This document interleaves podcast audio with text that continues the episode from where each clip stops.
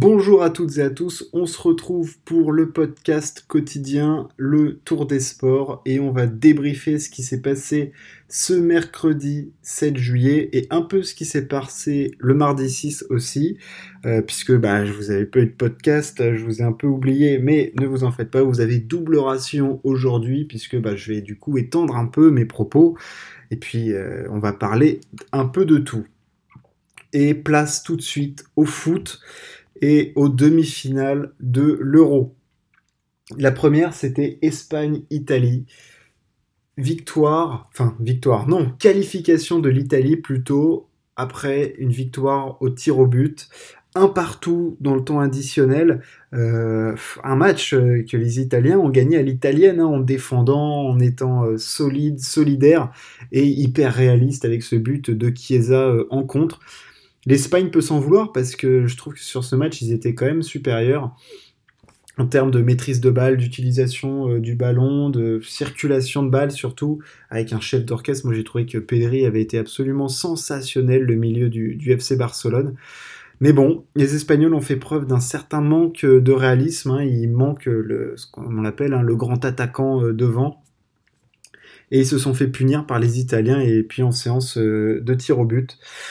Euh, les Italiens, euh, quel, euh, quel parcours ils font depuis la fois où ils se sont pas qualifiés pour la Coupe du Monde 2018.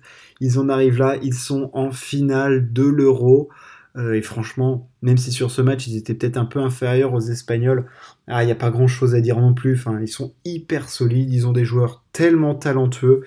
Quand on pense qu'ils ont même perdu leur arrière gauche Spinazzola, qui était sensationnel depuis le début de la compétition, il ah, n'y a pas grand, grand chose à, dire de, de, la part de l'Italie qui produit euh, un jeu hyper, hyper agréable avec, euh, avec une, grosse envie de, de vengeance et de, prouver qu'ils peuvent faire de grandes choses et ils le font.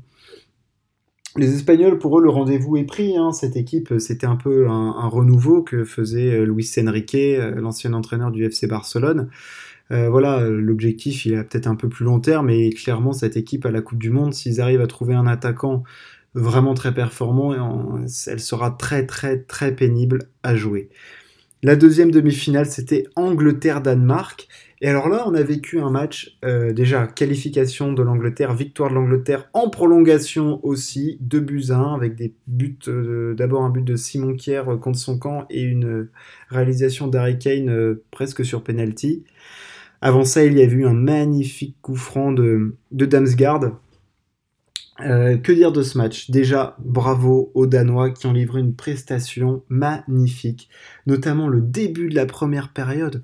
Ils y sont du mouvement, de l'envie, des gestes techniques hyper bien réussis, que ce soit euh, devant, il y avait Dolberg, il y a eu Damsgaard, euh, il y a eu Heuberg, il y a eu Delaney, enfin, quelle, quelle première mi-temps ils font les, les, les, les Danois Oh là là là là Et puis, ils obtiennent euh, ce, coup franc suite à une petite faute de Luke Shaw sur un autre coup franc d'ailleurs. Et Damsgaard met un but, mais magnifique Cette frappe, elle est pure, elle est...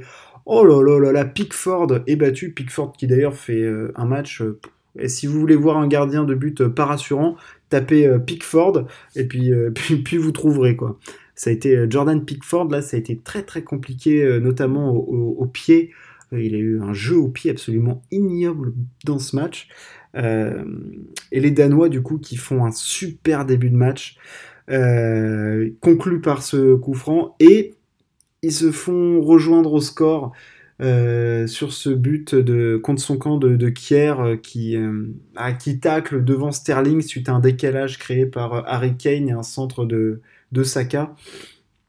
Euh, voilà, ils reviennent un petit peu contre le cours de jeu, même s'ils avaient eu une action similaire juste avant. Les Anglais ils reviennent un peu contre le cours de jeu et à partir de là, euh, ça a été beaucoup plus compliqué pour les Danois qui ont été un petit peu euh, submergés dans l'impact physique et puis les Anglais qui ont réussi à faire circuler la balle mais qui avaient du mal à, conclure, bah, à, mettre ce but qui les, voilà, qui les aurait fait passer à l'abri. Et on a quand même eu des prolongations et en prolongation par contre c'était archi dominé par les Anglais. Euh, et même si c'était archi dominé en termes de, possession, en tout cas euh, territoriale, ils étaient clairement dans le camp des Danois. Il manquait cette finition, et puis il y a eu cette faute là, le long de la ligne de, corner, le long de la ligne de but, dans but. cette faute sur Sterling, alors franchement, la faute, honnêtement, elle n'est pas énorme. Hein. Bah, c'est-à-dire qu'ils font un peu une pichenette sur, sur, sur, une poupée, quoi. Enfin, je veux dire, c'est terrible. La, la, faute, elle est vraiment pas énorme. Puis le double effet qui se coule, c'est que bah, Kane tire le penalty, il est arrêté par Schmeichel qui lui, au contraire de Pickford, le gardien danois, fait un match énorme, des arrêts spectaculaires, euh, des bons choix et tout. Il arrête le penalty, malheureusement il le repousse et Kane vient conclure euh, dans le but. Euh, voilà, c'est un peu double effet qui se coule, c'est un peu dur pour les Danois. Et puis après, dans la suite de la prolongation, il y aura une petite, un petit frisson, mais bon, hein, globalement, c'était maîtrisé par, par l'Angleterre qui fait finale de l'Euro et qui pourra peut-être briser cette malédiction depuis 66, si je ne m'abuse.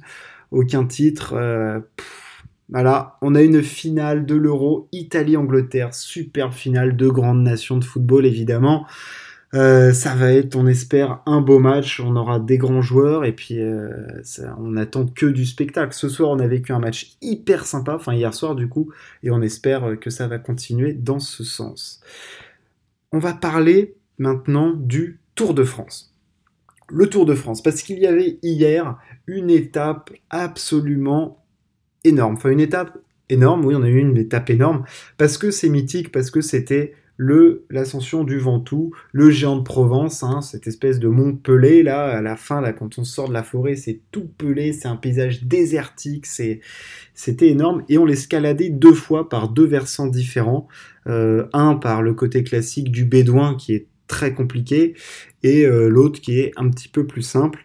Euh, on a vécu une étape assez mouvementée au début où euh, les gros bras voulaient prendre l'échappée. On a vu Quintana qui voulait défendre son maillot à poids.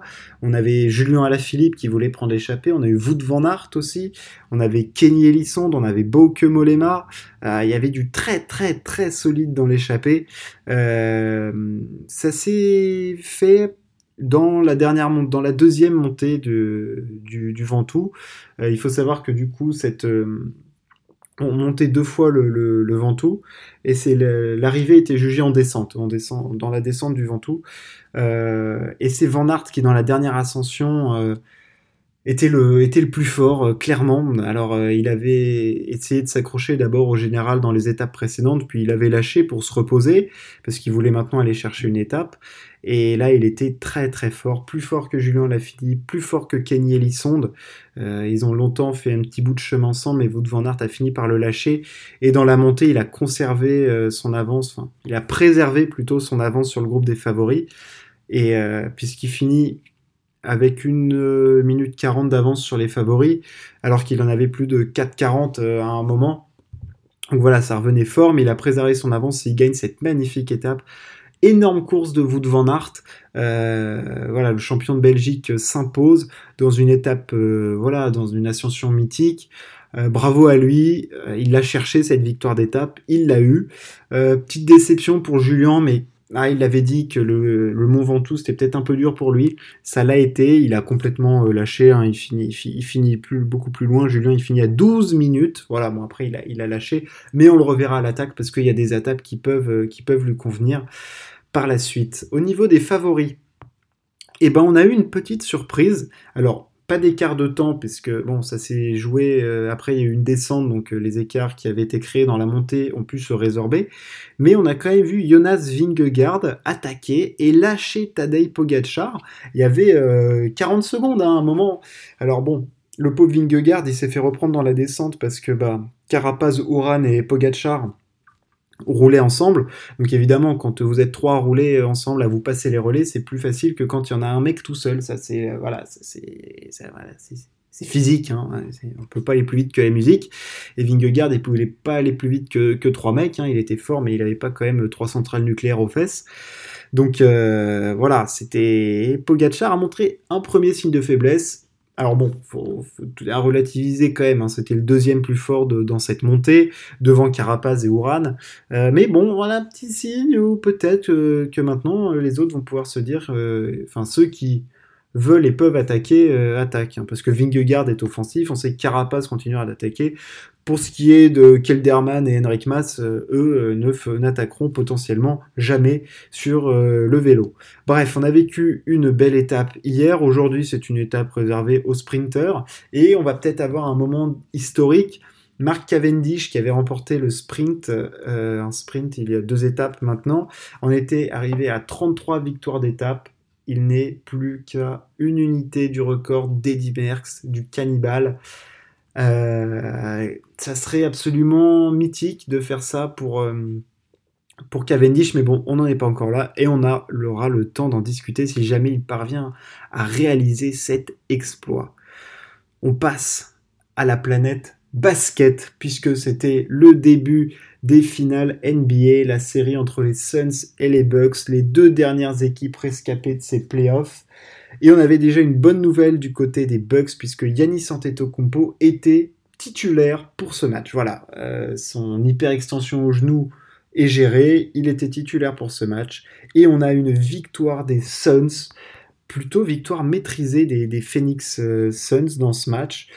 Euh, que dire sur ce match? Déjà, c'était pour beaucoup de joueurs, euh, il faut savoir, il gagne 118-105 ce match. Donc 13 points, c'est quand même une, bonne marge. Hein. Il faut savoir que dans cette série, il n'y a quasiment aucun joueur qui a vécu les finales NBA. Euh, il n'y a que Jake Roder qui avait fait les finales l'année dernière avec le Heat de Miami face aux Lakers, finale perdue par le Heat, gagnée par les Lakers de, LeBron et, Anthony Davis. Euh, du coup, on n'a que des novices à ce niveau-là, et on le sait, à ce niveau de compétition, c'est comme jouer une première finale en Grand Chelem, en tennis, euh, enfin voilà, ou faire une finale sur une série de 100 mètres ou quoi, c'est faut toujours un peu découvrir cet univers, sauf que là, ils le découvrent tous, cette ambiance, cette, cette tension, ce niveau d'intensité ils le découvrent tous. Et euh, celui qu'on attendait tout particulièrement, c'est Chris Paul, puisque c'est le plus âgé, c'est le joueur le plus expérimenté, c'est le meneur euh, gestionnaire par, euh, par, par, excellence. C'est voilà, et il nous a sorti un match sensationnel, peut-être un peu stressé dans le premier carton où c'est compliqué, mais alors par la suite, il finit ce match avec avec 32 petits pions, 9 passes, 4 rebonds, enfin magnifique Chris Paul qui porte les Suns, très bon match de Devin Booker qui dans le premier carton où Chris Paul n'a pas été bon, a été magnifique, euh, très fort, que ce soit euh, sur, des, sur des tirs à mi-distance, sur des finitions, sur du lancer franc, enfin, dans de l'agressivité. Enfin, très bon match des Suns en équipe. À souligner la grosse perf de DeAndre Ayton, le pivot qui met 22 points et 19 rebonds. Euh, faut pas oublier qu'en face il y a quand même Yanis hein, qui, en prend 17 aussi, donc il y, y, a combat, il y a eu combat de rebond. Mais victoire des, Suns, euh, Yanis a été un petit peu préservé, il ne joue que 35 minutes sur 48 euh, dans ce match. Euh, mais voilà, victoire des Suns, ils ont notamment fait la diff un peu, un peu tout au long du match, mais notamment surtout dans ce troisième quart-temps où ils mettent 35 points. voilà, la défense des Bucks était un petit peu dépassée, il va y avoir des ajustements. Mais on s'attend du coup avec ce premier match à une réaction des Bucks et puis on a vu qu'on allait avoir de, de, belles finales et que c'est pas par hasard si ces deux équipes se retrouvent à ce niveau-là de la compétition, même si les Suns ont, profité de l'absence de certains joueurs dans les équipes adverses. Hein. On le rappelle que face aux Lakers au premier tour, bah, et Anthony Davis se blesse et c'est peut-être le meilleur joueur des Lakers. Au deuxième tour, face aux Nuggets, Jamal Murray n'est pas là. Euh, en finale, il n'y a pas Kawhi Leonard, mais bon, ils font le taf, ils jouent super bien. Et là, ils remportent le premier match face aux Bucks. Euh, un match dominé par euh, les Suns. Donc, on attend la réaction des Bucks et de, et de Yanis. Le dernier sport que l'on va aborder, c'est le tennis Wimbledon. On s'approche de la fin du tournoi. Euh, pa. Et eh ben on a eu, on a eu, alors on a eu beaucoup de choses. Déjà, aujourd'hui, ce sont les demi-finales femmes et on a Ashley Barty qui affronte Angélique Kerber. Ashley Barty, c'est la première fois qu'elle arrive à ce stade de la compétition à Wimbledon. On le rappelle, elle a déjà gagné un grand chelem à Roland Garros en 2019. Euh, elle affrontera Angélique Kerber, ancienne lauréate ici. Angélique Kerber qui n'avait plus du tout atteint ce niveau tennistique depuis des lustres. Hein. le, lustre avait encore un peu de poussière, elle est en train gentiment de le dépoussiérer. Euh, ça ça sent la poudre hein, ce match, ça sent le, ça sent le gros match parce que Barty joue bien depuis le début, mais Kerber est très très solide aussi en demi-finale. Hein. Il n'y a pas eu de, ça n'a pas fait dans le détail, enfin dans l'écart, ça n'a pas fait de détail. Donc là, euh, il y a de l'enjeu et, on s'attend à, du combat. Est-ce que Kerber, avec son jeu défensif, va réussir à contrer le jeu tout en variation de, Barty, euh, ça, va être hyper intéressant. Et puis dans l'autre match, euh, là par contre, il va falloir sortir les, les Kevlar et les protections parce que ça va envoyer de la bûche sévère entre Carolina Pliskova et Arina Sabalenka. Sabalenka, numéro tête de série numéro 2 de ce tournoi, qui affronte Pliskova, qui a déjà fait les finales de Grand Chelem. Carolina Pliskova, évidemment, qui a même été numéro 1 mondial. Euh, là, dans ce match, ça va être du coup droit, du service dans tous les sens. Pop. Attention les yeux, hein. il peut y en avoir. il peut aussi y en avoir dans les bâches. Hein. donc bon, euh, protégez-vous, euh, chers spectateurs. Mais ça, ça sent vraiment, vraiment la poudre. Là, le canon va être utilisé, va être utilisé à foison. Voilà ce qu'on peut dire sur les demi-femmes du jour. Et puis on va revenir évidemment sur les quarts hommes. Tout de suite, Novak Djokovic face à Fuxovic. Victoire de Djokovic en 3-7 il n'a pas fait un immense match, mais bon, face au 50e mondial, il a cette marge de niveau de jeu moyen bah, qui fait qu'il est, au-dessus, quoi. Voilà, en contre, même dans les moments importants et tout ça. Mais on sent quand même qu'il y a de la pression et il sent le poids de, l'enjeu parce que il se dit qu'avec les personnes qui restent dans ce tournoi, il n'a pas le droit de le perdre et il doit aller chercher ce 20e titre majeur. Il affrontera en demi, eh ben c'était forcément un novice, c'était soit Chapovalov face à Kachanov, et c'est Denis Chapovalov le Canadien qui atteint pour la première fois de sa carrière les demi-finales d'un grand chelem. Il bat en 5-7 Chapovalov. Euh, pardon, Kachanov, il se bat pas lui-même, ça reste compliqué. Euh, il était mené de 7 à 1 et il est ensuite revenu en étant au-dessus, en étant plus fort dans le jeu, plus agressif. Euh, alors la stat, c'est que Chapovalov, depuis le début du tournoi, a fait 214 coups gagnants. Euh, sachant qu'il y a un match qu'il a fait par euh, forfait, ce qui fait qu'en 4 matchs, il a fait 214 coups gagnants, et ça fait un peu plus de 50 euh, coups gagnants par match. C'est beaucoup, c'est énorme, c'est monumental. Alors ça veut, il fait aussi beaucoup de fautes directes, ça veut dire que c'est lui qui fait plutôt le jeu, mais pour l'instant son tennis hyper agressif fonctionne. Donc face à Djokovic, ça va être intéressant. On sait que de toute façon, il n'aura pas le choix que d'agresser, agresser et encore agresser Novak. J'en discuterai dans la preview de, ces demi-finales. Mais euh, voilà, clairement, ça, peut être un match intéressant. Et puis là, il a atteint un stade, euh, pour la première fois, un stade aussi avancé en Grand dans sa carrière. Donc voilà, il a forcément envie de plus. Dans l'autre partie du tableau, on avait Federer-Urkac. Victoire d'Urkac en 3-7 face à Federer, 6-3, 7-6, 6-0. que dire sur ce match? C'était. Si on suit un peu le, tennis, on se dit que c'était possible qu'Urkac batte Federer vraiment au vu du niveau de jeu présenté par Roger depuis le début du tournoi. Euh, a désossé Federer, qu'on se le dise. Il l'a détruit. Il l'a cassé en 1h45. Hop là, on passe à autre chose. Il a, été, il a fait un match parfait Urkac. Et Federer était en dessous. Federer a fait des fautes parce que dans l'échange, il était en dessous. Euh, il était pris, il a souvent boisé, mal placé, et puis euh, dans le troisième set, il lâche, il lâche un peu le match, hein, on va pas se mentir. Mais bon, il y a, voilà, déjà bravo Hubert Urkach, puisque euh, voilà, ça faisait longtemps qu'il n'avait pas retrouvé ce niveau de jeu depuis qu'il avait gagné. Il a eu du mal à digérer ce titre en Masters 1000, et là il revient et il joue très très très bien au tennis. Hein. Attention à Hubert Urkach pour la suite du tournoi, clairement. Mais là, Federer, est-ce que c'était le dernier match de Federer à Wimbledon? Rien n'est moins sûr. Honnêtement, hein, c'est possible que ce soit le dernier match de Federer à Wimbledon. Est-ce qu'il reviendra l'année prochaine à 40 ans? Federer, euh, il joue parce qu'il adore le jeu, certes, mais il joue aussi parce qu'il a une âme de champion immense, un, ego de fou. Euh, il vient pas pour faire des troisième tours de Grand Chelem, pour amuser la galerie et rendre les fans contents. Il s'en fout, il s'en fout. Il veut des titres. Et là, je pense que voilà, là il a pris une claque. C'était l'objectif de sa saison, Wimbledon. C'est pas rempli. C'était loin d'être rempli. Il était loin d'avoir le niveau. Euh, ça remet beaucoup de choses en cause. Est-ce qu'il va aller aux Jeux Olympiques? Voilà, c'est très très compliqué.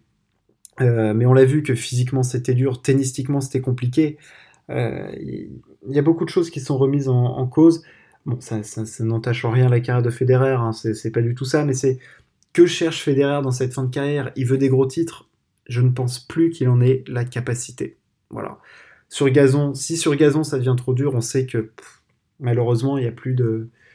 c'est pas qu'il n'y a plus d'issue, mais c'est que ça, devient trop compliqué. Sur dur, euh, bon, bah, il y a Novak certes, mais je parle même pas d'un Daniel Medvedev ou même d'un Rafa ou d'un Tsitsipas. Enfin, voilà quoi, c'est.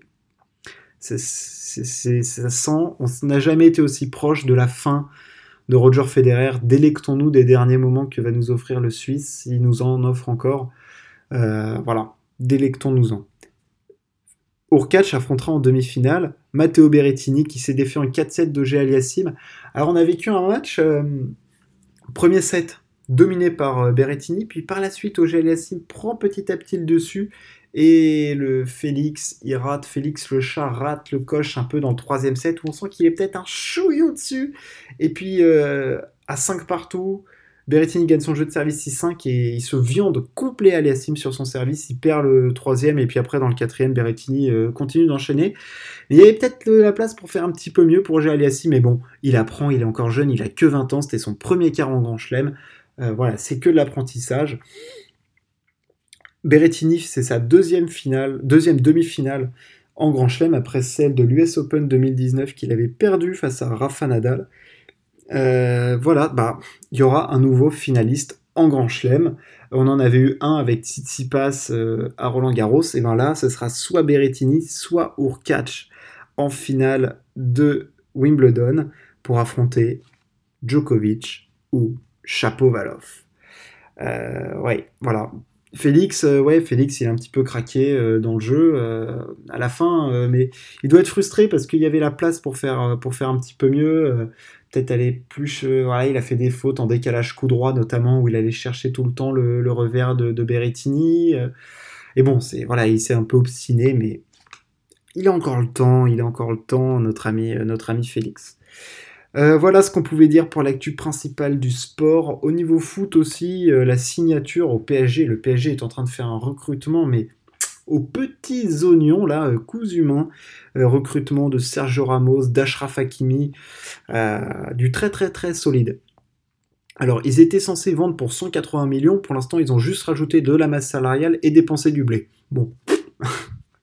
Mais bon, on se fait pas de soucis pour eux. Pour l'instant, ils recrutent et des bons joueurs à des postes importants. Donc on les félicite pour ce, euh, ce mercato. Voilà ce qu'on pouvait dire. Euh, euh, c'est l'actu du sport du moment. Elle est hyper passionnante. Ce podcast est terminé. 22 minutes. J'espère que ça vous a plu. N'hésitez toujours pas à vous abonner, à partager. Et puis, on se retrouve demain pour un nouveau débrief de l'actu. Merci de m'avoir écouté. Ciao, à plus.